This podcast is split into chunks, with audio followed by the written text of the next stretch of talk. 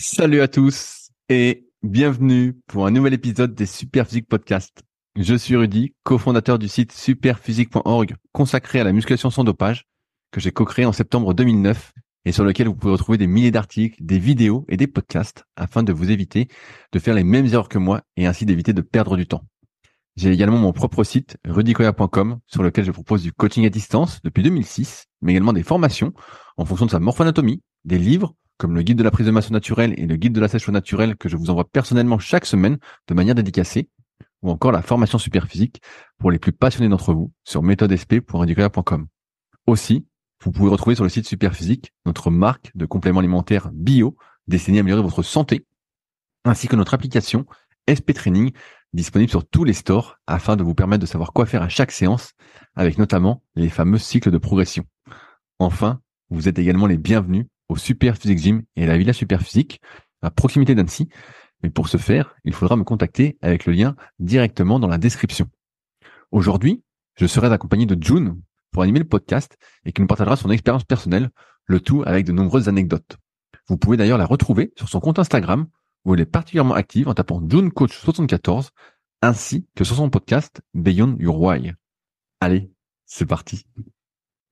Salut June, t'as la forme ou quoi? Bah ouais, super. Et toi, comment ça va, Rudy?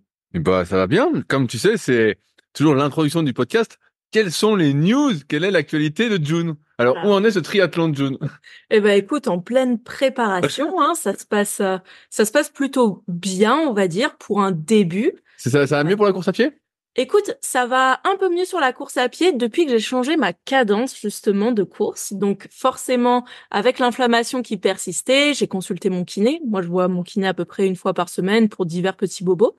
Et là, je lui dis, bah écoute, euh, j'ai vraiment une grosse inflammation au niveau, euh, au niveau du tibia, au niveau de la périostite. euh, voilà, ça va? Bien sûr. Qu'est-ce que tu me conseilles? Est-ce qu'on peut regarder? Donc, on a regardé comment je pourrais sur un tapis. Euh, ensuite, on a, il a regardé, il a un petit peu manipulé, et effectivement, il m'a dit que ma cadence de course à pied, elle était pas assez élevée. C'est-à-dire que je faisais de trop grandes foulées. Donc, en gros, je, je m'élançais telle une gazelle, La fille se lance des fleurs C'est énorme alors qu'en fait, il faut piétiner. Donc, il faut piétiner, il faut faire des tout petits pas. Donc, il me disait, oui, fais des petits pas. Et donc, sur le tapis, en fait, j'avais vraiment l'impression, je sais pas, d'être un petit, euh, d'être un petit lutin qui courait. donc, je suis passée d'une gazelle à un lutin, tu vois. Donc, euh, donc voilà. Mais en fait, depuis que j'ai changé cette, cette cadence de course à pied, eh ben, effectivement, j'ai beaucoup moins mal. Donc, j'arrive à courir deux fois par semaine.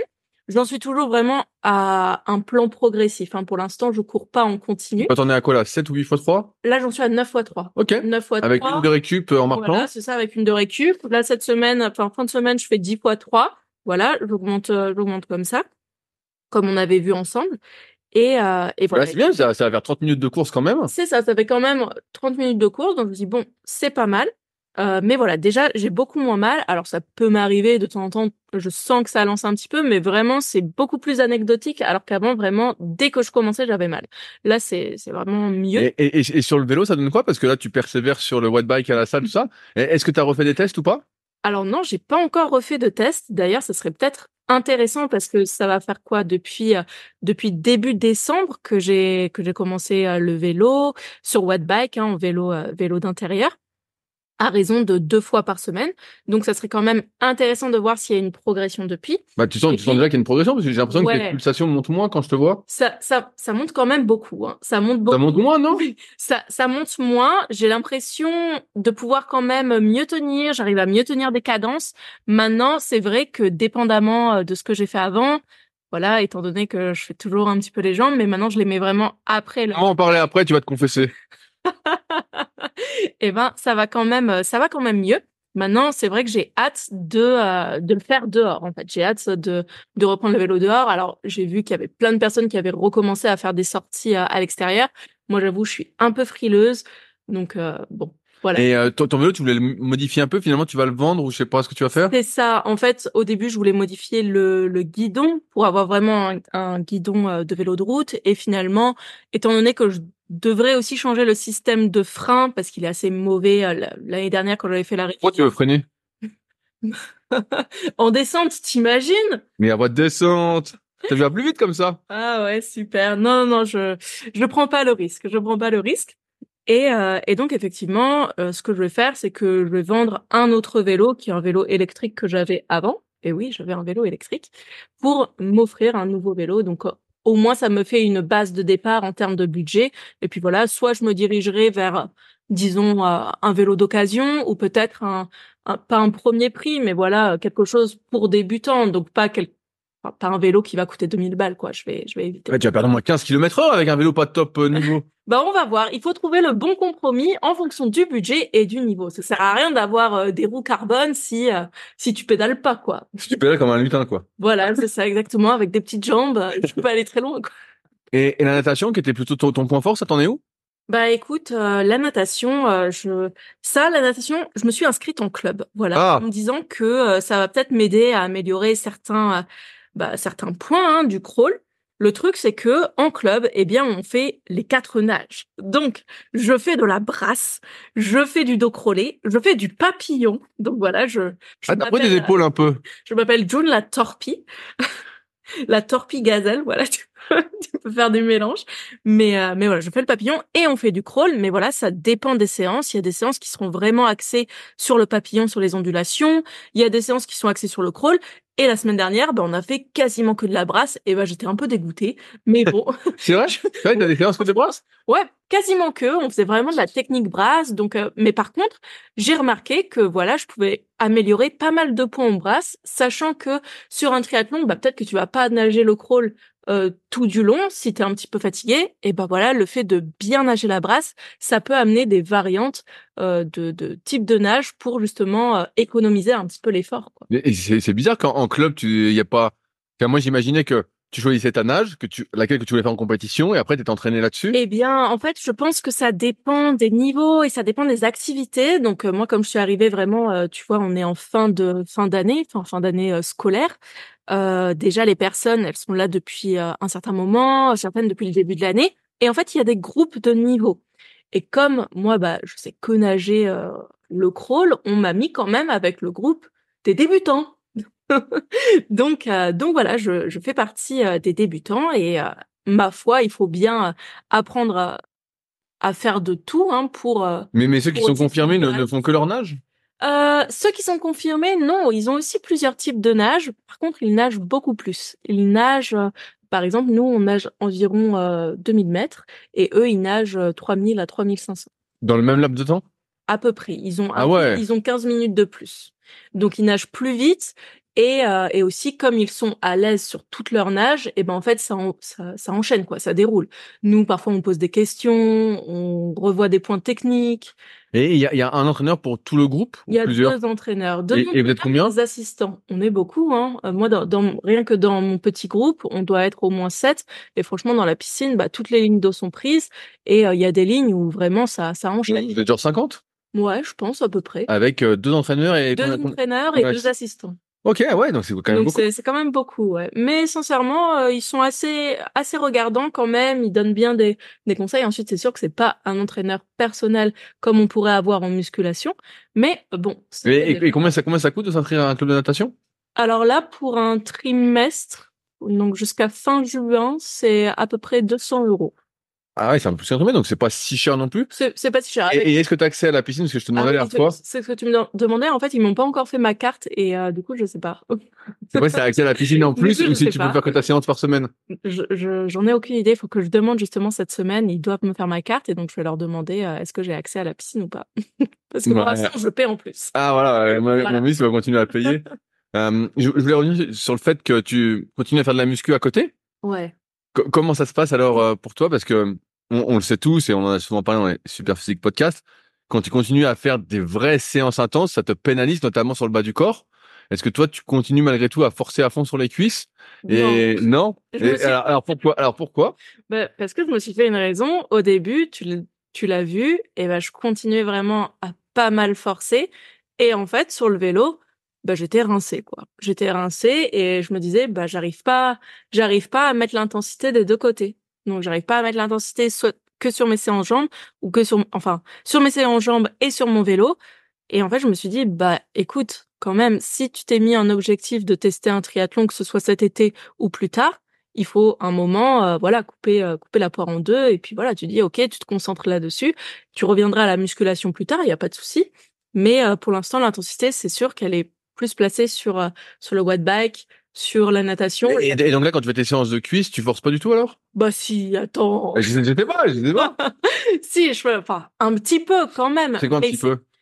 Ah, bah j'ai quand même diminué mes charges, hein, je vais pas mentir. Pas partout, parce qu'en fait, par exemple sur les exercices de chaîne postérieure comme le hip thrust, je me sens encore en pleine possession euh, euh, de mes moyens et, et ça me, je me sens pas limitée et je sens pas Enfin, je sens que ça sera pas un facteur limitant. Par contre, euh, sur tout ce qui est euh, presse à cuisse, bah je, je, sens plus vite la fatigue au niveau des jambes. Donc j'ai pas j'ai pas diminué les charges, mais par contre, je, je, je dois dire que je vais pas jusqu'à l'échec ou proche de l'échec. Je vais beaucoup moins proche de l'échec. C'est-à-dire que tu, gardes combien de répétitions en réserve, tu penses? Trois. Ah ouais, tu forces plus du tout alors? Ouais, non, bah non, non, je garde trois répétitions. Ensuite, euh, mes dernières reps ralentissent, mais je, je force. Et, et donc tu fais ça une fois par semaine? Deux. Deux séances cuisses? Deux, mais, mais voilà, une plus axée quadriceps et une plus axée fessier et ischio. Et dans les deux cas, il y a, il y a un petit peu de tout. Mais voilà, il faut, il faut comprendre aussi que bah, même quand on fait de la course à pied du vélo, il faut quand même travailler tout ce qui est chaîne postérieure. Euh, c'est important hein, parce que c'est pas forcément quelque chose qu'on va retrouver euh, dans le travail de la course à pied. Donc, euh, donc voilà, c'est à moins qu'on fasse. Et, et, est-ce que tu as perdu du, du volume, du, du muscle? Bon, je sais pas, je regarde sincèrement, je regarde ah, pas plus, ça y est. Non. guéri. Non, c'est pas que je suis guérie, c'est que j'essaie euh, j'essaie de me détacher un petit peu de tout ça. Donc, j'ai pas je pense que j'ai j'ai perdu un petit peu de, de glycogène musculaire, tu vois. Je je sens que c'est moins que c'est moins plein C'est moins gonflé C'est moins gonflé quoi. Ouais, c'est moins gonflé, ça gonfle moins aussi, mais euh, mais j'ai pas tellement l'impression d'avoir perdu euh, non plus des masses. Ensuite, c'est clair que que voilà, je je fais plus, euh, tu sais, je faisais du Smith back squat parce que bah, ça me permettait d'être très stable et de me concentrer uniquement sur euh, sur mes cuisses. Bah ça, je le fais plus. J'ai remplacé par du goblet squat en un peu plus léger, quoi, à peu près 26 euh, kilos. Ah ouais, tu forces pas du tout là. Non, bah pour l'instant, je suis à 26. Laisse-moi laisse-moi le temps. Laisse-moi le temps. En fait, c'est des séances un peu d'entretien. Bah oui, on peut dire ça. Euh, les fentes bulgares, ça va être 20 kilos. Euh, voilà. Le 10 kilos par bras, ça veut dire. Euh, oui, voilà, je le tiens. Franchement, oui, oui. Ah, oui, tu penses plus du tout, ouais. Je, ne pense pas, ouais. Non, non, franchement. T'as même pas de courbature après? Non. Sincèrement, j'ai pas de courbature. C'est vrai, c'est vrai. Après, il y a un changement psychologique qui s'est opéré. Bah, je, je sais pas, mais en tout cas, euh, en fait, le truc, c'est que oui, euh, je, j'allais sur mes séances en étant, en étant éclaté. Je me dis, bon, bah, c'est, c'est, contre-productif. Ah, bien sûr. Et sur le haut, qu'est-ce que ça donne? Est-ce que tu continues un peu?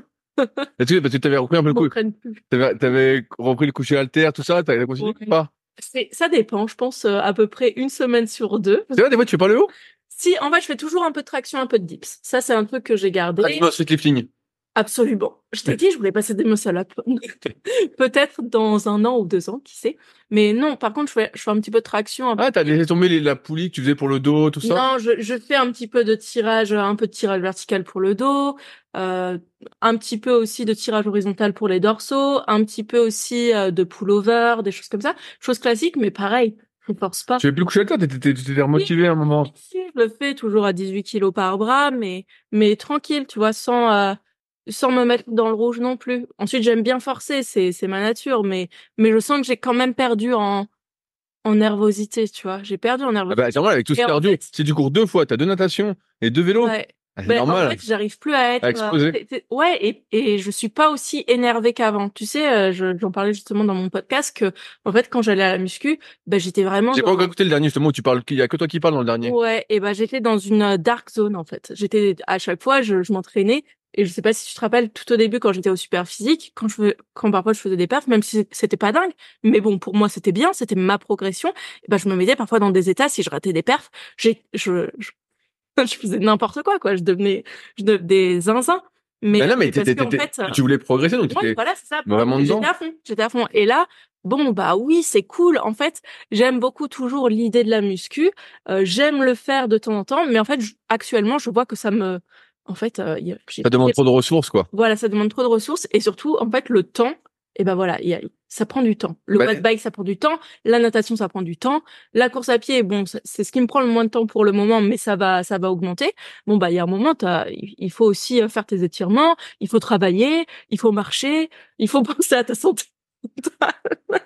Il faut cuisiner. Bon, bah, après, t'es rincé. Cuisiner Mais c'est quoi cette Non, histoire mais cuisiner, tu as bien vu comment je cuisine. Hop, hop, euh, vite fait.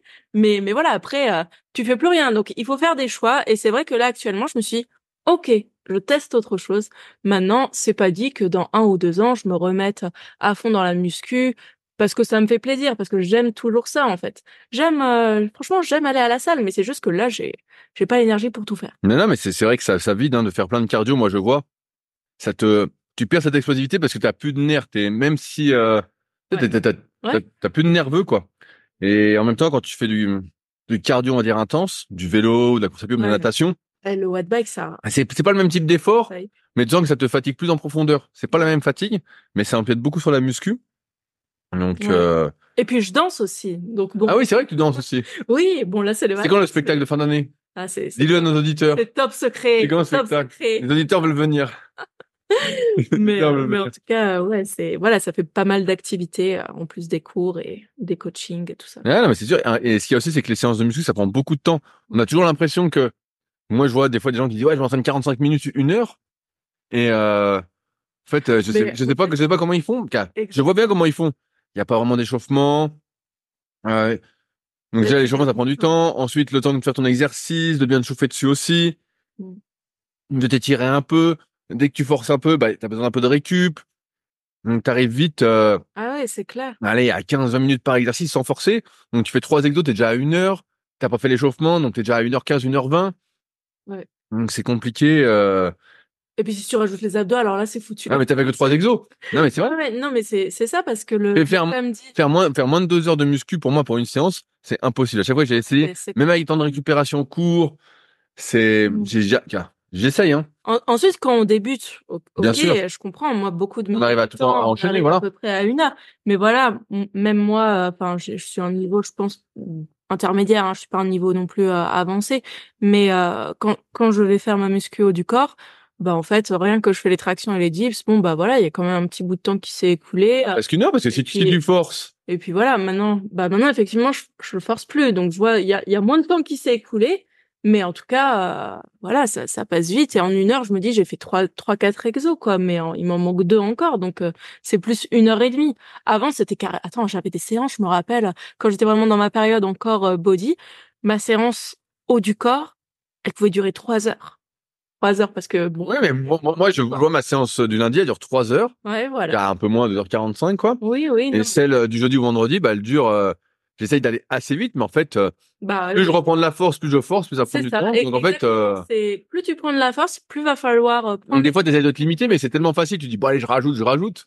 Ouais, Et puis, c'est ça. Donc bon, voilà, la muscu, on va dire que c'est petite, une petite parenthèse, mais mais voilà, c'est jamais loin. C'est toujours là pour de l'entretien parce que c'est quand même important, surtout quand on fait des, des sports d'endurance. Et puis et puis voilà, ensuite on verra comment comment ça va évoluer tout ça. ouais, une triathlète. Est-ce que t'as, t'as ta combi? Ah non, pas du tout. J'ai vu les prix, j'ai fait oh, T'as pas ta trifonction? Rose? ah ouais, ça serait bien. J'en ai vu, hein, j'en ai vu des jolis, mais mais bon, euh, bon, euh, si euh, si les auditeurs ont des bons plans, envoyez-moi sur Instagram. Je, je, je suis pas trop quand c'est les soldes ou quoi. Ouais, Bon, faut, faut suivre. C'était passé. Ah, c'est passé. Mais c'est quand même très cher, même en sol. Ensuite, j'ai regardé sur, euh, tu sais, il y a un site qui s'appelle Vinted où Oui. c'est des trucs d'occasion aussi et franchement, il y en a pas mal. J'attends un petit peu, mais je pense que je vais me l'acheter. Ah, parce que le plus important, c'est le style quand même. Ah, tu crois? Les, apparences, si, les apparences pour le moine. tu crois que si je suis stylée, je vais gagner? Non, mais tu diras plus vite. Oh bon bah, Tu diras plus vite. super. Alors, maintenant on a fait cette longue introduction de June, on va répondre à des questions qui ont été posées sur les forums Superphysique. Donc sur www.superphysique.org puis forum.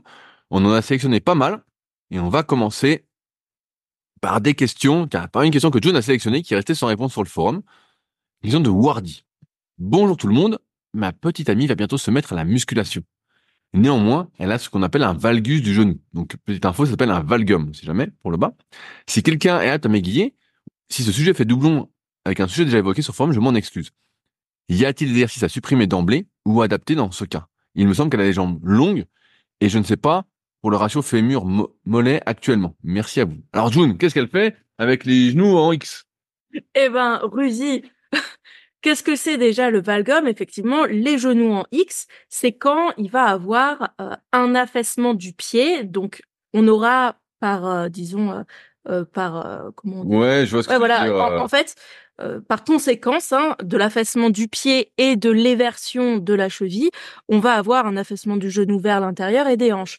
Et en général, bon bah c'est quelque chose qu'on retrouve assez régulièrement chez la femme. Pourquoi? Parce que bah il y a le bassin qui est un petit peu plus large euh, que chez l'homme.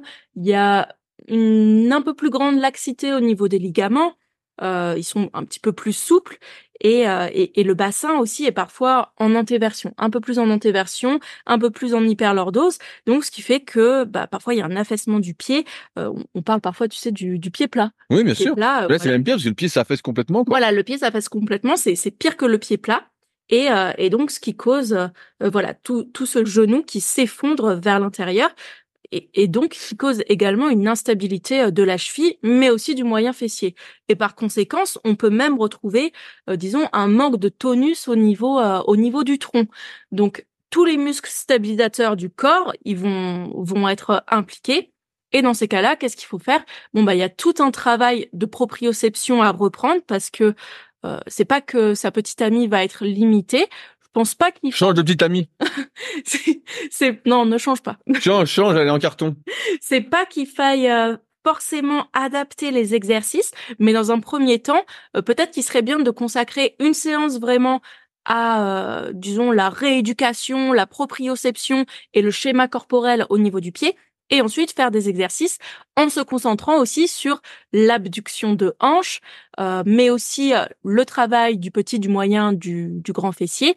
Et puis, par exemple, euh, des, euh, disons, des variantes, par exemple, de fente avec élastique où on va s'efforcer de pousser le genou vers l'extérieur. Tu sais, euh, je sais pas si nos auditeurs vont visualiser, mais on peut attacher les longs élastiques à un rack et en fait, on met le genou de terre, le genou d'appui, enfin le pied, euh, le pied d'appui euh, dans les dans l'élastique et en fait, on va s'efforcer de pousser l'élastique vers l'extérieur pour vraiment engager euh, ce, ce moyen fessier et donc c'est stabilisateur de hanche.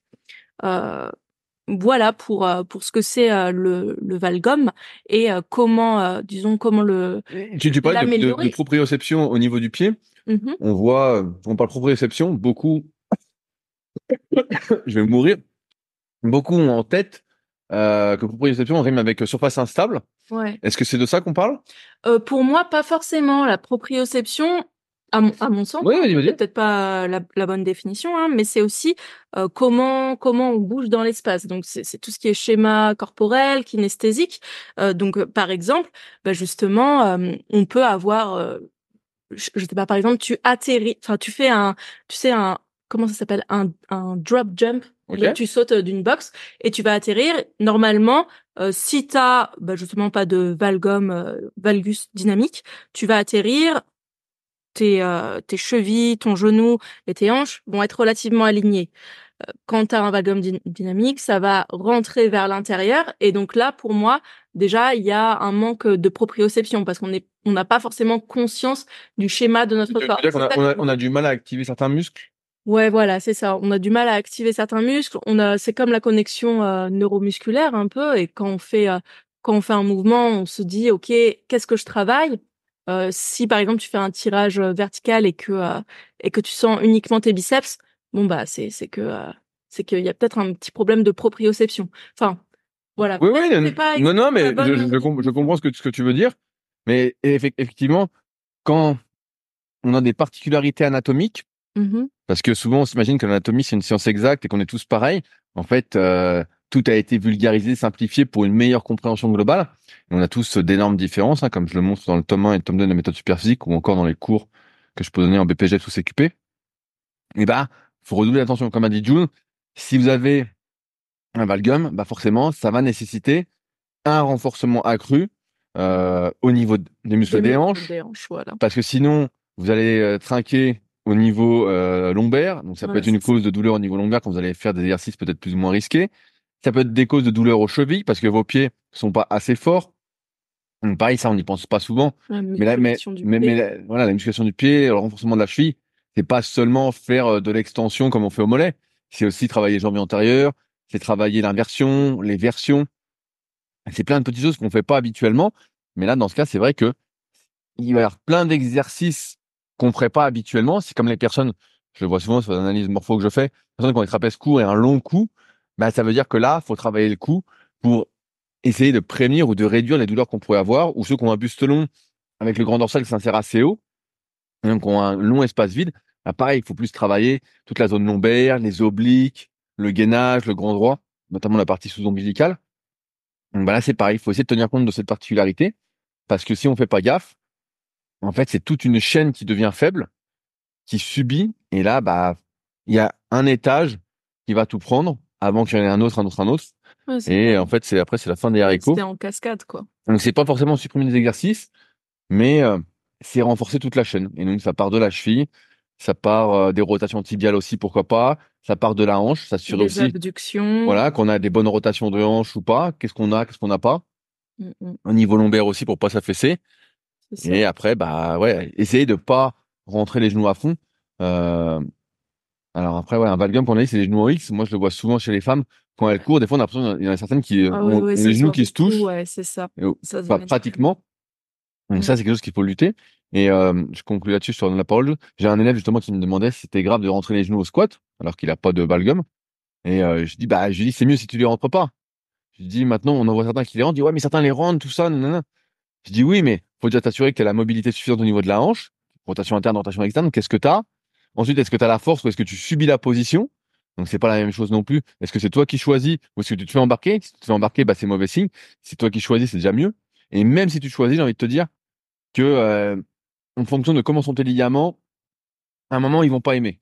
Ils vont pas aimer que ton genou soit pas dans l'axe de ton pied euh, et de ta hanche. Donc, euh, tu dois essayer de tout faire pour, euh, on va dire, euh, rester aligné, comme tu disais. Oui, ouais, c'est vrai, complètement. Et juste pour euh, revenir au valgus euh, de la petite amie de Wardy, eh bien, il y a, y a ce travail du pied, comme tu disais, et euh, vraiment travailler cette arche, ça peut déjà aider à prendre conscience, hein, à prendre conscience du moyen fessier et des muscles, et des muscles de qui, qui sont stabilisateurs de la hanche.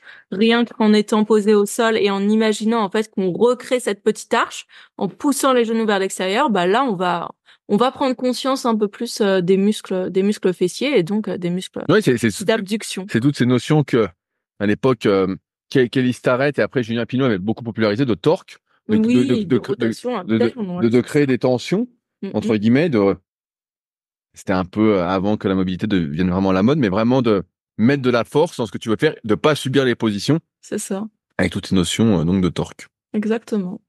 Alors, June, tu nous as sélectionné d'autres questions? Ah oui, Alors, c'est une question de Saga65. Bonjour. Je prévois, alors déjà quand on dit je prévois, c'est mauvais signe, mais de me mettre en déficit pendant 12 semaines pour virer 7 kilos. Cependant, j'ai un doute sur la répartition du déficit sur ces 12 semaines. J'ai remarqué que lors d'une sèche, la plupart des pratiquants commençaient avec un léger déficit qu'ils augmentaient peu à peu au fur et à mesure de la sèche. Ce qui s'apparente au cas numéro 1 sur mon tableau. Donc si jamais il y en a qui veulent aller voir sur le forum, c'est Saga65, avis sur ma diète pour la musculation. Dans la rubrique diététique. Est-ce qu'il y a une raison à cela ou, bien cela revient-il au même que de faire un déficit stable, qui a 2 sur mon tableau, ou encore à commencer avec un gros déficit que l'on réduit par la suite, qui a 3 numéros sur tableau Quel cas est préférable et pour quelles raisons sont-ils tous égaux selon vous? Alors, je vais ouvrir ça. Ah merde, on peut pas ouvrir le tableau. ouais non, on peut pas. Donc, je le En grandis. fait, j'ai pas tout regardé, effectivement, et j'ai pas. En fait, il y a deux cas différents, c'est ça? Il y en a trois. Un là, Ah oui, un là, un là. Donc, il y en a un, il commence à 350 calories de déficit par jour Oui, et il monte en 12e semaine à 1000 calories. Ok, Ok. ouais, Il y en a un, il commence à 650 et il reste à 650 tout le long. ouais, Et il y en a un, il démarre à 1000 ouais. et il réduit progressivement pour arriver à 300. Alors, June, qu'est-ce que tu ferais et pourquoi?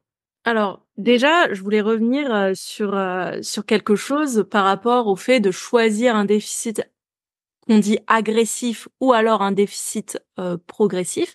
Euh, Il y a vraiment des contextes qui sont différents. C'est déjà euh, quel est euh, quel est le, le, le taux de masse grasse de la personne, euh, quel est le contexte de vie de la personne, est-ce un compétiteur, est-ce que c'est monsieur, madame, tout le monde, est-ce qu'il y a beaucoup de gras à perdre, Parce que tu dis que 12 semaines, c'est pas assez? Bah, pour une pour une perte de poids agressive, un mini cut, pourquoi pas? Pourquoi pas? Franchement, 12 semaines, je pense que c'est un, bon, ouais, c'est une bonne périodisation pour un petit bloc de perte de gras, par exemple, quand tu es une quand tu es dans une phase de euh, de bulk, enfin de, de, prise de masse, voilà pour ceux qui font ça, ou même euh, de maintenance un peu plus élevée et que tu vois que bah t'as un peu abusé sur les repas libres euh, ces, dernières semaines. Les repas quoi? Les repas libres. C'est quoi les eh ben repas? C'est quoi ces histoires de repas libres? Alors les repas libres. tu fais des repas libres toi? Moi, non, presque pas. Presque, pas? Qu'est-ce que ça veut dire? Non, bah, presque attends, pas. une fois de temps en temps, on va au resto. Ah bah, ah bah si, attends. Une fois de temps en temps, Bon courant. Oh bah si. Euh, oh, oh, faux, faux. Bon. Et donc, donc ça va dépendre du contexte de la personne, mais euh, supposons que ce soit une personne, voilà, elle, elle veut tabler euh, sur 12 semaines. Euh, justement, euh, ça va être plutôt une perte de poids qu'on dit agressive, parce que c'est sur un laps de temps relativement court. Donc le déficit, il faut qu'il soit relativement conséquent pour que on ne passe pas trop de temps dessus, qu'il y ait des résultats, qu'ils soient favorables, et ensuite l'idée, ça va être quand même de les maintenir dans le temps. Euh, le contexte défavorable à ce genre de déficit, ça va être par exemple les personnes, euh, bah voilà, comme j'ai dit, qui ont, qui ont déjà euh, une masse grasse relativement faible, qui, qui ont une alimentation plutôt émotionnelle, ou alors qui sont dans un contexte de performance où il faut maintenir les performances parce que les, les déficits agressifs, bah, ils vont être relativement élevés et ça peut tout de suite impacter, disons, sur, la fatigue, hein, sur la fatigue et sur la gestion donc des performances mais aussi les personnes qui ont euh, qui sont stressées. Euh, voilà, ça, ça, peut être les contextes défavorables. Maintenant, euh, il faut comprendre que lors d'un déficit, peu importe qu'il soit rapide ou, ou plutôt long dans le temps, les adaptations métaboliques, donc lorsqu'on parle, tu sais, de fatigue, justement, de, de stress un peu plus élevé ou de, bah, disons, de diminution des performances, ça va être vraiment relatif au temps passé en déficit et au poids total perdu, mais aussi, euh, disons, euh, au, euh, au, déficit énergétique appliqué. Donc ça va dépendre également de notre métabolisme de base et de notre maintenance, en fait, de notre maintenance actuelle. Une personne qui a une maintenance à, je sais pas, 5000 kilocalories, euh, bah attends, ça, ça. Ah, il, y en a, pas beaucoup. il y en a. Il y en a. Ah, il y en a pas beaucoup. Bon, ok, ok, ok. Donc une personne qui a en maintenance. Une maintenance à 18 000 calories. 3 000. Maintenant, on a 18 000 calories. C'est moi, je mange 18 000. Et, on lui enlève seulement 1000 calories. Non, mais une personne a 3500 calories. Elle pourra tout de suite faire un déficit de 500, 700 cal sans que, sans que ça affecte trop fortement, disons, sa fatigue. Ça va peut-être jouer un petit peu, c'est normal. Mais, par exemple, une personne qui a une maintenance à 1800 cal, tu vas pas lui mettre un déficit de 2000 cal dans la gueule. Moi, je te mets à 800 calories, je vous direct. Bah ouais, mais moi, j'ai déjà été en déficit. C'était trop, 800 cal, je pense. Ouais, je dû, dû manger le zéro. Je pense que j'aurais dû jeûner. Exactement. J'aurais dû jeûner. J'aurais été plus sèche. Et donc, et donc voilà. Donc, pour revenir euh, sur son sujet et sur ses, euh, sur sa question de base, pour moi, euh, il faut vraiment prendre conscience que, en soi, quand on vise 12 semaines, quand on vise une période de temps définie, il faut être assez efficace et rapide. Et par exemple, là, euh, sur son premier tableau où il applique 350 de déficit, eh ben, euh, on peut se dire qu'il va perdre très bien du poids, la deuxième semaine très bien du poids également. Mais dans ce cas-là, pourquoi augmenter le déficit? Moi, quand je fais des blocs de périodisation qui sont un petit peu plus longs en général avec mes élèves, euh, je commence doucement, mais parfois, tant que le poids il descend, tant que les mensurations elles descendent, ben, on diminue pas. Hein on garde, peut-être parfois on joue un petit peu plus sur le NIT, sur le cardio, et puis quand on voit que ça plafonne un petit peu, que ça fait plateau, bah oui, on refait, on remet un bloc euh, où on va augmenter un petit peu le déficit. Donc voilà. Et comme il a dit, effectivement, le fait d'à la fin euh, descendre énormément, énormément en bah, d'appliquer un plus gros déficit, pardon, c'est à ce moment-là aussi qu'on est plus fatigué. Donc voilà, est-ce qu'il vise un shooting? Est-ce qu'il vise une compétition? Si c'est pour euh, juste du lifestyle ou le plaisir de dans 12 semaines, on, sera, on sera à la plage ou pas? Parce que ça me paraît tôt quand même 12 semaines maintenant. Je sais pas. Peut-être qu'il prépare la plage. Il peut le summer body. Ouais, c'est ça, exactement. Et donc voilà, quel cas est préférable pour quelle raison? Eh bien, pour moi, ils sont relativement égaux à partir du moment où le même déficit est appliqué à la fin. Maintenant, ça va vraiment être du cas personnel, de la sensation, mais aussi de la capacité à maintenir le déficit sur toute la période, de pas forcément avoir d'écart. Et ensuite, une fois que ce, ce bloc de perte de poids est passé, eh bien, c'est la capacité à maintenir le poids perdu. C'est, c'est aussi ça qui est important. C'est est-ce que on retourne direct à sa maintenance d'avant? Bah non, parce que forcément, comme on a perdu du poids, le métabolisme s'adapte. Euh, donc forcément, peut-être que, que voilà, le, le, métabolisme, disons, de maintien, il sera un peu moindre que que celui où on avait commencé euh, lors de la phase de déficit. Donc euh, donc voilà. Est-ce que je, complète rapidement? Moi, moi j'aime pas trop, comme tu l'as tu l'as dit, June. Euh... Toi, t'aimes pas les déficits agressifs. Non, mais en fait, en fait j'aime pas prévoir une durée, ah oui? à moins pour une compétition. Ouais. Et euh... Sauf pour les compètes, voilà. Voilà, j'aime plutôt dire, voilà, tu veux perdre du poids, bah, on va y aller tranquillement, sans trop se presser, pour justement, comme l'a dit June, qu'il n'y ait pas, qu'il y ait le moins de fatigue possible, parce que on a beau croire qu'en faisant tout ce qu'il faut, on va pas perdre de muscles, on va rester en forme, on va continuer à progresser. La vérité, c'est qu'à un moment, le déficit va se faire sentir. Plus il est important, plus on va le sentir. Plus ça va jouer sur notre fatigue, même sur notre capacité à dormir, la qualité de notre sommeil, euh, nos performances, nos douleurs, tout ça. C'est comme si on, était euh, moins anesthésié donc on a plus de douleur, on est un peu plus inflammé. Et donc si je peux, entre guillemets, réduire les inconvénients du régime, de la sèche, ce, dont je parle en plus, il y a une grosse partie là-dessus dans mon livre, le guide de la sèche au naturel. Mais en fait, euh, je vais tout faire pour pas avoir un gros déficit calorique.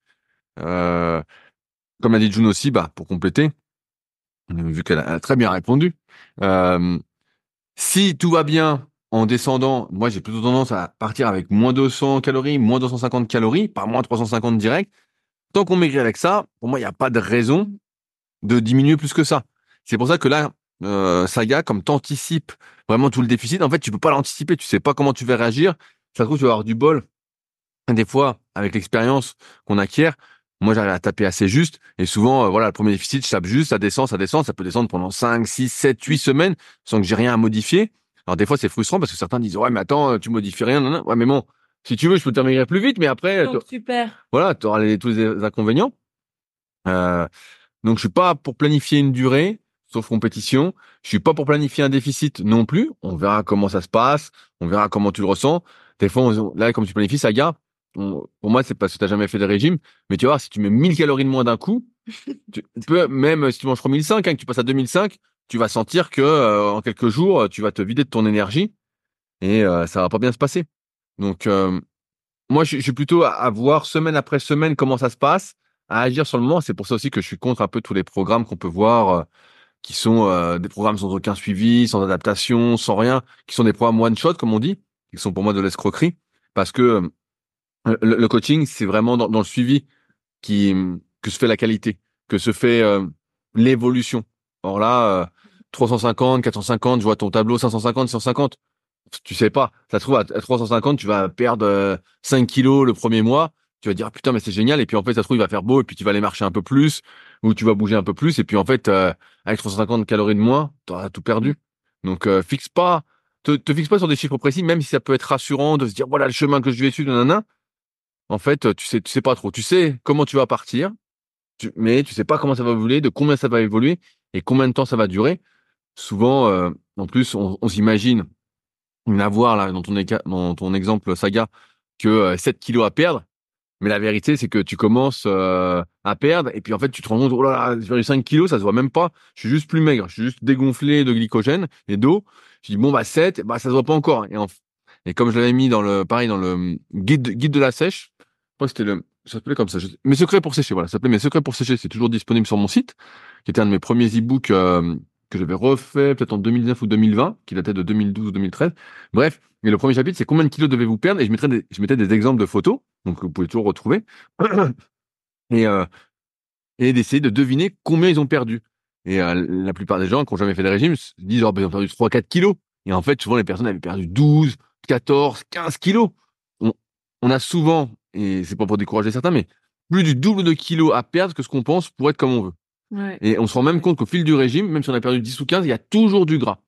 Ceux qui n'ont jamais séché, pour vous décourager, mais vous êtes des boules de gras. Ouais. Vous êtes des boules de gras.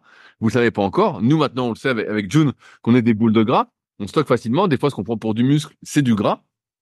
Mais, euh, ouais, tu peux pas prévoir autant. J'aimerais bien, mais c'est pas si prévisible. Il faut que tu vois comment tu réagis, euh, comment le temps va se passer. On sait jamais. Imagine euh, d'un coup, euh, t'es crevé tout ça parce que t'as enlevé 1000 calories d'un coup, bah tu bouges plus. Puis en fait, euh, tu réduis tes dépenses. Et ben en fait, euh, mille- en fait, c'est l'engrenage. Donc c'est pour ça que je suis plutôt pour réduire doucement, voir comment ça se passe, tout en sachant que être en déficit calorique, c'est pas quelque chose qui est très sain sur le moyen et long terme pour la santé, pour les muscles, pour les douleurs. Donc, si tu peux éviter ça, euh, eh ben, mieux vaut que tu puisses l'éviter. C'est pour ça que on recommande de pas faire de, de bulking, de grosses prises de masse, de se porcifier. Ça, ça Tout- tout- dépend vraiment des gens, mais Voilà. voilà, c'est ça, et des objectifs. Mais dans tous les cas, euh, quand c'est pour du lifestyle, vraiment euh, éviter euh, de faire des trop hautes. euh, Ouais, ouais, de devenir en, en, en boule de suite, quoi.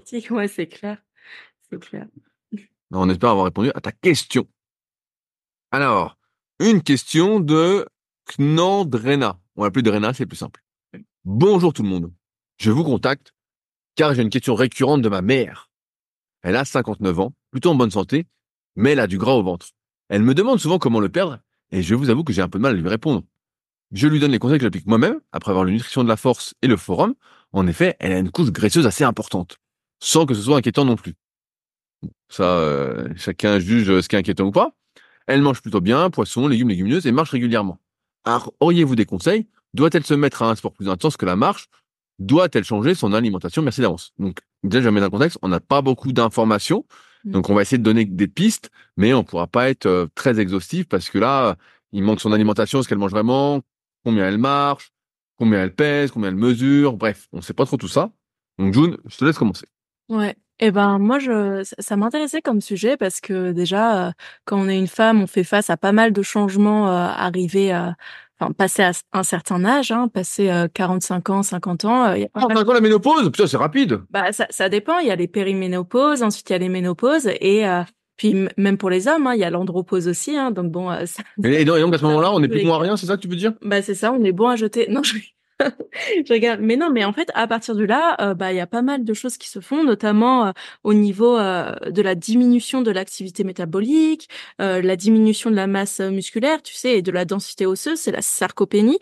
Bien sûr, il y a des choses pour éviter ça. Il y a, pas des, y a pas des vaccins contre ça? Si, absolument. C'est le dernier vaccin. non, non, mais euh, mais bon, je connais des bonnes cliniques. Non, c'est pas vrai. Je connais pas du tout. Mais euh, mais voilà, donc il y a pas mal de processus physiologiques euh, qui rentrent en jeu et qui vont faire que chez bah chez la femme notamment, on va avoir euh, un gain de masse graisseuse presque presque de manière en fait euh, inéluctable, sans, sans rien changer à son alimentation. sans rien changer à son alimentation. C'est l'enfer ce truc. C'est l'enfer. Donc attends, tu manges pas plus, tu fais toujours le même sport et tu prends du gras. Moins et tu prends quand même du Mais c'est gras. quoi cette histoire euh, eh ben c'est. euh, Moi j'ai toujours appris que le déficit calorique permettait de tout compenser. Non, voilà, tu vois, j'ai j'ai j'ai des élèves, des élèves, tu sais, je donne des cours de pilates, j'ai des élèves qui sont très menus et donc c'est c'est des gens qui sont plutôt seniors et souvent euh, elles, sont très menues et elles viennent quand même me voir à la fin du cours, elles me font "Oui, June, est-ce que tu peux me donner des conseils en alimentation? Voilà, euh, j'ai jamais eu ça, je commence à prendre du ventre et ben euh, voilà, en Et elles font elles mangent déjà mangent rien. Et elles mangent rien, sincèrement. Je leur demande ce qu'elles mangent. Et enfin, je vois bien, elles sont vraiment très menues, donc euh, je sais très bien qu'elles grignotent pas. Par contre, ce qui revient, c'est que, à part la marche, à part, euh, disons, euh, voilà, le fait d'être un petit peu active, elles n'ont pas de renforcement musculaire à côté. Donc, c'est là où on peut jouer déjà, car peu importe l'âge, peu importe l'âge, pardon, je pense que c'est assez important d'avoir un renforcement musculaire déjà pour la densité osseuse, pour l'activité métabolique, euh, et simplement voilà pour euh, reprendre possession de son corps, surtout si bah voilà on avance dans l'âge et que finalement on se dit ah bah je me sens pas très tonique, bah c'est peut-être, euh, disons que c'est pas le meilleur moment pour s'y mettre, mais il est jamais trop tard euh, pour prendre soin de soi. Donc voilà, je pense que déjà il y a ça. Et ensuite il y a toutes les activités telles que bah, le pilate qui vont permettre quand même de conserver Mais c'est du sport ça, le pilate? C'est pas moi je considère pas ça comme du sport plus comme une activité douce tu vois plus comme euh, une, hygiène corporelle tu vois une hygiène corporelle le fait de euh, voilà d'engager le transverse le fait de travailler euh, sa mobilité articulaire. Ça va plus être ça. Et lors du pilates qui est vraiment bah pas mal pour euh, autant pour les hommes que pour les femmes hein, c'est que on va retrouver euh, des principes d'étirement des principes de mobilité et des principes de gainage. Et ça, c'est assez intéressant dans le dans le cadre. Est-ce que ça va m'aider à perdre du ventre tous ces exercices de gainage? Parce que moi, on m'a dit que la perte locale n'existait pas vraiment. Alors, Donc, euh, 100 crunch d'affilée et qu'ensuite tu vas sur ton vélo et que tu mets une ceinture de sudation. et que tu mets une ceinture de sudation dans un sauna infrarouge. non, mais, euh, Non, mais- euh, donc voilà. Donc en fait, là, là, déjà, voilà, juste pour terminer là-dessus, c'est effectivement au niveau de la- l'alimentation, bah déjà, il va falloir manger euh, le moins transformé possible. Hein. Là, bon, on sait pas, mais poissons, légumes, légumineuses, ok, ça a l'air pas mal. Marcher régulièrement, peut-être pourquoi pas ajouter du renforcement musculaire et euh, une activité euh, type pilate type pilates, pardon. Maintenant, il faut aussi se de- demander, ok, à 60 ans, est-ce que c'est le moment euh, Mais justement, j'ai une question là- là-dessus. Est-ce que c'est le moment Tu, tu, on- tu, tu fais une formation justement en hormonologie là? Ouais. Je sais pas trop comment ça se passe, ça fait longtemps qu'on n'en a pas parlé. Mais justement, j'allais te poser la question, c'est euh, par rapport à tout ce que tu apprends, tout ce que tu vois. Euh, là, elle a 59 ans, donc euh, il y a son de la ménopause qui est passée par là, donc elle prend du ventre sans peut-être manger plus que ses besoins. Elle est un peu active, elle marche régulièrement, donc je sais pas ce que ça veut dire, mais on va imaginer qu'elle marche 10-15 000 pas par jour, tu vois. Elle se promène, elle fait des petites randos de temps en temps. euh, Voilà. Mhm. Elle mange trois fois rien, ça se trouve, comme euh, les comme les femmes que tu vois en, en cours de pilates. Donc, euh, est-ce que euh, est-ce qu'il y a quelque chose à faire ou en fait, euh, tu sais, c'est comme quelqu'un qui aurait euh, des jambes hyper longues, une mauvaise mobilité de cheville, et puis euh, on lui dirait, bon, écoute, fais pas de squat, t'acharnes pas dessus, tout ça. tu vois, j'ai écouté pareil un podcast de, de Sean là, Ouais. c'est très intéressant avec Manon, je, je vais pas écorcher son nom. Manon Angonès. Voilà, je voilà, je voulais pas écorcher son nom, j'étais pas sûr. Pas encore. Et euh, elle parlait de l'équitation, tout ça. Et euh, bon, ils ont pas fait le rapprochement avec les humains, mais elle disait un truc très intéressant. Elle disait que elle, quand elle, comme elle était dans l'équitation avant, elle voyait qu'il y avait des chevaux en fait qui avaient pas de douleur, tout allait bien, et d'autres qui avaient mal partout, tout ça. Bah, comme nous. Et, et- et- oui, et donc ceux-là, bah justement, fallait, ils étaient pas faits pour la compétition, donc on leur faisait faire autre chose, voilà. Et, et donc là, bah c'est la question que je te pose, c'est euh, qu'est-ce que qu'est-ce que je fais si je suis une femme de 59 ans qui est ménopausée, qui mange pas grand-chose, qui fait un peu de sport, tout ça, qui Ouais. prend du bide, et- est-ce que je suis fourré? Ouais, ensuite. Oui. Non, non, non, non, non, non, c'est pas ce que je voulais dire, mais voilà. Arrêtez le Déjà- podcast tout de suite.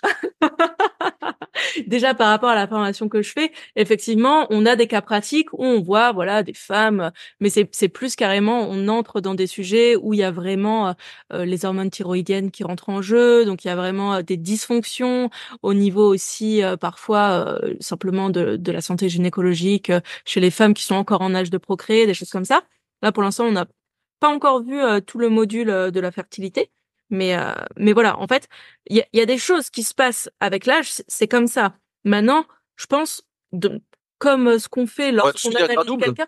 Non, je pense pas. Mais en fait, il faut trouver le compromis. Tu sais, à 60 ans, est-ce que tu as vraiment envie de t'inquiéter? Euh, C'est pas l'idée de devenir gras double, encore une fois, mais voilà, intégrer du mouvement, intégrer une alimentation brute, euh, peut-être euh, intégrer euh, euh, de la marche, intégrer de la musculation.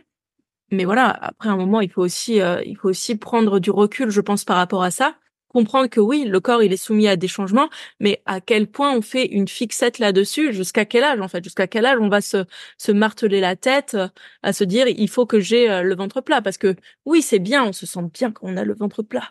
Mais ben, je te pose une question parce que souvent on entend que via l'alimentation, certains compléments, on peut influencer positivement ces sécrétions hormonales, tout ça, que ce soit général ou local. Euh, Est-ce que là, il y a, pas quelque chose à faire, tu vois? Ou en fait, en fait, ça a trop peu d'impact. C'est 60 euros la consultation. Non, mais ça, ça, ça, ça a trop peu d'impact? ça, je pense que ça peut avoir un impact positif. Maintenant, euh, c'est c'est pas euh, c'est pas ce qui va tout faire. Pour moi, ce qui ce qui va faire le plus là, c'est l'activité, euh, le renforcement musculaire, le pilate, la marche, l'alimentation, et ensuite pour voir les compléments. C'est comme en musculation, hein, c'est la cerise sur le gâteau.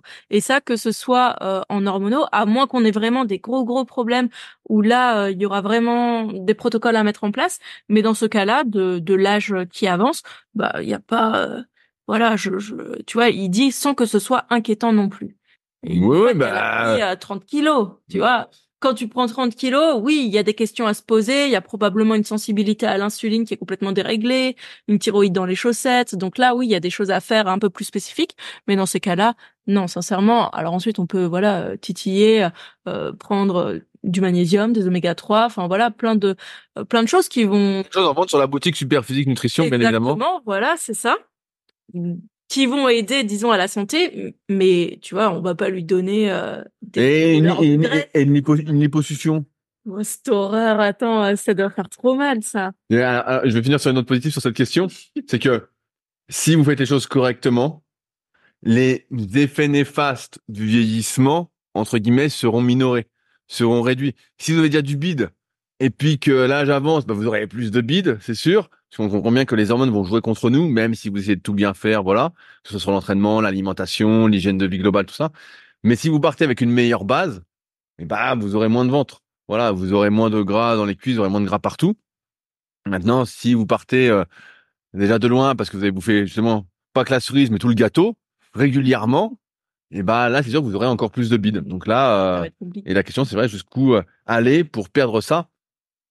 Moi je le vois souvent avec des élèves aussi, euh, vu que j'ai pas mal de personnes euh, qui sont, qu'on va dire à un certain âge, on va dire vieux, parce que c'est c'est c'est marrant, parce qu'à mesure qu'on vieillit, on, on trouve les gens de moins en moins vieux.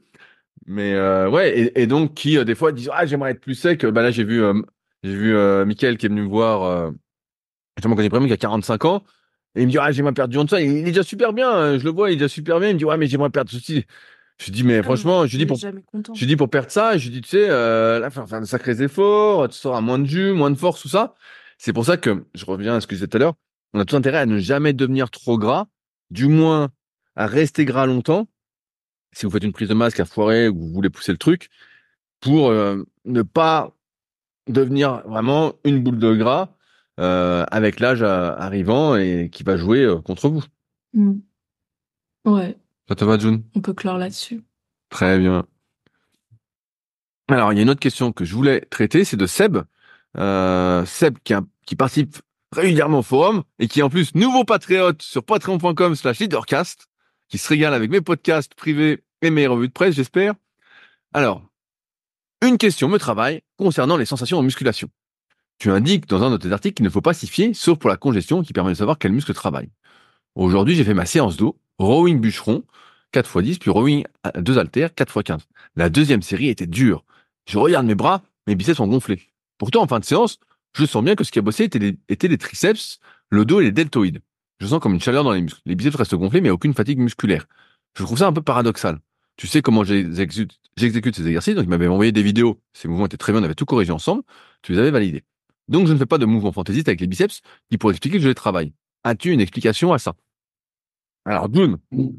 As-tu une explication? Oui, moi, moi, j'ai une explication. Bah. je, peux, je peux parler longtemps. Écoute, Alors, euh, premier, premier point, euh, donc ça remonte à un article qui est sur mon site euh, rudicoya.com sur les sensations en musculation, parce qu'à une époque, en fait, euh, avant Super Physique et même au tout début, euh, nous, on était vraiment en guerre contre les pratiquants dopés qui euh, donnaient des conseils qui étaient naturels évidemment. Parce que maintenant, même quand les gars sont dopés, ils disent qu'ils sont dopés. Il y en a encore qui mentent, mais euh, maintenant c'est in de dire qu'on est dopé. Mais bref, et donc les mecs dopés souvent s'entraînaient à la sensation.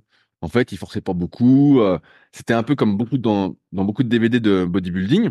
Donc, on voyait par exemple Jack Cutler, il faisait plein plein d'exercices, il forçait jamais, puis il gonflait, il gonflait, il gonflait, et puis après il prenait du muscle. On se dit putain, mais c'est incroyable. Puis toi, tu faisais pareil, en fait, tu gonflais, puis il se passait rien. Donc les gars, là, dans les magazines, disaient ouais, je m'entraîne à la sensation, nanana. Et donc on avait beaucoup de personnes comme ça sur le net, sur les divers forums de musculation, parce qu'à l'époque il y en avait beaucoup, qui euh, à la sensation. Et donc j'ai fait cet article-là pour dire attention à ne pas tout miser sur les sensations, parce que dans ce cas-là, tu t'entraînes très très léger, tu ralentis à fond tes mouvements, euh, et donc tu as des bonnes sensations, mais comme t'as pas les produits derrière qui vont accentuer les dégâts musculaires ou euh, l'adaptation, et ben en fait, euh, il se passe rien. Et donc c'est pour ça qu'on a privilégié avec Superphysique, on a souvent mis l'accent sur la progression et mettre en feedback évidemment la congestion et les sensations, mais ne pas mettre ça comme facteur numéro un, parce que quand tu mets ça comme facteur numéro un, et ben en fait euh, souvent quand t'es pas spécialement doué en muscu, ce qui est le cas de la plupart d'entre nous, il se passe pas grand chose. Maintenant, ce que tu dis, Seb, c'est pas anormal. C'est que quand tu fais des exercices de tirage, forcément, et donc euh, je vais revenir après sur ta réponse que tu as mis à une que je t'ai, une question que je t'avais mise. Euh, forcément, tu as une flexion de coude. Mm. Ton biceps est fléchisseur du coude, donc il va travailler.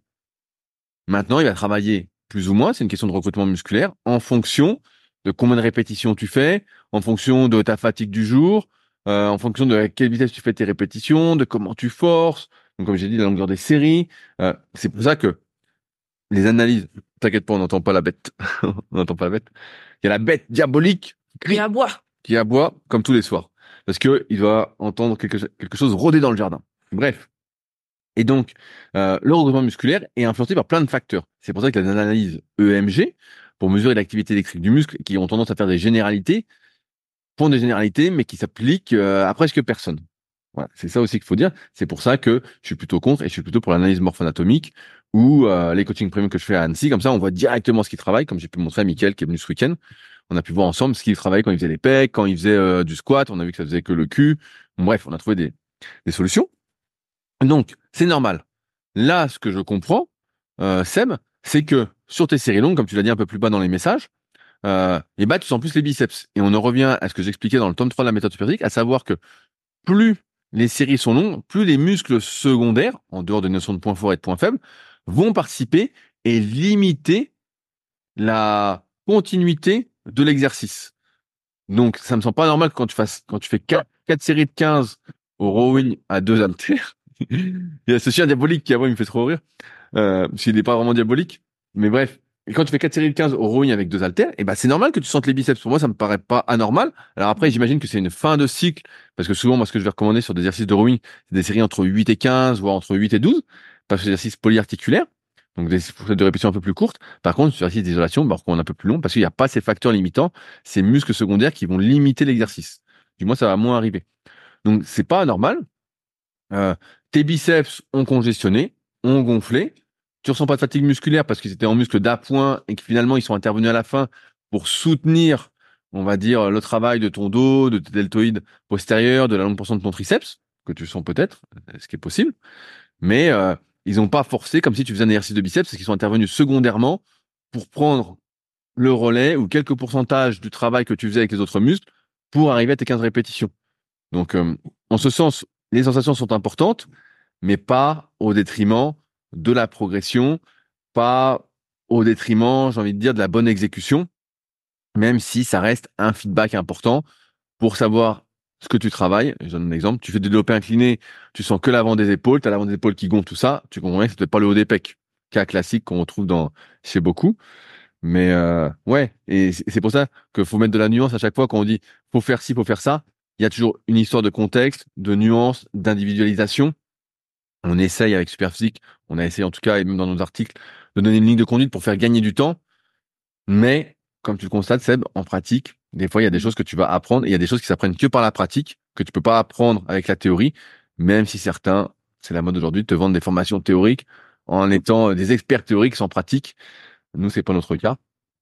Et donc, on essaie surtout de te partager de la pratique. June, tu tous. Je me, permets justement de, de, rebondir sur ce que tu dis et c'est voilà c'est très bien. Tu, dis qu'il faut apporter de la nuance. Je pense aussi comme toi qu'il faut pas être dogmatique dans bah, justement dans son approche de ok mon biceps euh, il a travaillé c'est ça reste un muscle secondaire hein, quand on pense euh, au travail du rowing bûcheron. Maintenant, je sais pas quel est le niveau de Seb, mais euh, ce que je constate souvent avec mes élèves qui sont plutôt débutants, c'est que effectivement, les débutants ont tendance parfois davantage à ressentir les muscles secondaires, voire stabilisateurs, plutôt que euh, plutôt que les muscles primaires, les muscles qui, contribuent euh, au mouvement. Et ça, pourquoi? C'est parce que, bah, encore une fois, on en revient euh, à, à, cette connexion neuromusculaire, à ce schéma corporel, c'est parce que aussi au début, on n'est pas forcément conscient de bah oui, ok, c'est quel muscle qui va faire ce mouvement. Et bah forcément, peut-être qu'on va davantage, étant donné que le rowing par exemple, c'est une flexion comme tu l'as dit du coude, on va davantage penser au biceps que au travail du grand dorsal, des trapèzes, des rhomboïdes. Et donc, en se concentrant plus aussi euh, d'une manière, euh, disons, euh, enfin voilà, juste en se concentrant sur le, sur le biceps, on va aussi bah, plus y penser et donc forcément peut-être qu'on va plus le ressentir. Alors que si vraiment on réfléchit au mouvement et qu'on essaie de mieux comprendre sa mécanique, en se concentrant plus sur les muscles primaires, bah, peut-être qu'on va un peu plus oublier aussi le biceps et qu'on va pouvoir davantage ressentir les muscles, les muscles dorsaux, postérieurs, trapèzes. Mais ça encore, je pense, comme tu l'as dit, c'est c'est une question de pratique. Euh, de même que euh, qu'il ne faut pas complètement dégrader euh, les séries de travail. il faut aussi parfois savoir un petit peu forcer. Donc c'est là aussi c'est de la nuance à apporter selon les les cycles hein, d'entraînement et de progression. Mais voilà, c'était juste pour apporter euh, cette ouais, ouais, non, non, mais c'est vrai que perception de soi quoi. C'est vrai que les muscles du dos, notamment le grand dorsal, eh ben c'est des muscles qui sont extrêmement durs à ressentir si justement tu réfléchis pas à quelles sont leurs actions, comment les utiliser. Moi, j'ai mis des années, euh, je me souviens, on s'acharnait à l'époque, donc il y a presque 20 ans sur les tractions, on disait, ouais, les tractions, les tractions, les tractions. Et en fait, on tirait n'importe comment. On tirait, on tirait surtout avec les bras et on prenait pas de dos. Mmh. Jusqu'à temps que je comprenne ce mouvement de l'épaule qu'il faut faire qu'on a mis dans les articles programme super dos ou meilleur exercice dos sur euh, rudicoya.com. Et euh, là, c'est sûr que bah, ça a tout changé. Dès qu'on a fait ce mouvement-là, bah, d'un coup, on a pris du grand dorsal. Alors qu'avant, on avait beau progresser aux tractions, comme on tirait tout avec les bras, on prenait surtout dans les bras. Donc c'est vrai que quelque chose qu'on voit beaucoup aussi euh, les débutants qui tirent euh, avec les biceps et les épaules enroulées en avant et euh, c'est vraiment c'est pas c'est pas le cas de si jamais mais OK d'accord. Ouais mais mais voilà, ça c'est quelque chose qu'on retrouve aussi beaucoup et pour ressentir le dos, bah voilà, il faut changer un petit peu le mouvement. Bien sûr, bah de toute façon, c'est toujours la, la, la, limite entre guillemets de la progression, c'est à un moment, faut que tu t'intéresses à ce que tu fais, à comment ça fonctionne, faire l'anatomie juste appliquer ne suffit pas. Il faut que tu comprennes ce que tu fais pour continuer à progresser, à exploiter ton potentiel. Et euh, si tu le fais pas, bah, surtout pour le dos, en tout cas pour moi c'était vraiment flagrant. Bah tu prenais pas de dos et après dès que j'ai fait ça, bah j'ai pris du dos. Je vais pas dire que c'est un point fort, mais je m'en suis plutôt bien sorti après. Euh, donc euh, voilà, mmh. on voulait dire sur le sujet. Sur mmh. ce, June, et eh ben on arrive au bout de l'épisode. Ça fait à peu près une heure qu'on discute. On espère que vous avez passé un bon moment dans notre compagnie. On remercie notre dernier commentaire sur Apple Podcast qui a félicité June. Merci. Je sais, je sais plus que j'ai envoyé la capture hier, je regardais les commentaires. Donc merci encore une fois à ceux qui laissent des commentaires et euh, étoiles sur les applications de podcast. Si vous avez des questions, n'hésitez pas sur euh, les forums SuperPhysique, www.superphysique.org. Vous pouvez trouver June sur son compte Instagram, June, June Coach 74, où elle a repris euh, les podcasts. Oui. Ah, j'ai repris. Elle a repris. Donc voilà, vous pouvez aller voir les actualités. Et nous, on se retrouve de toute façon la semaine prochaine pour un nouvel épisode dans la bonne humeur. Ciao, ciao. Salut à tous. Si vous êtes encore là, c'est que vous avez sans doute passé un bon moment. Si vous avez des questions sur les sujets que nous avons abordés aujourd'hui ou que vous souhaitez nous en poser, ne vous priez pas, c'est avec plaisir dans la partie commentaires sur SoundCloud ou sur YouTube.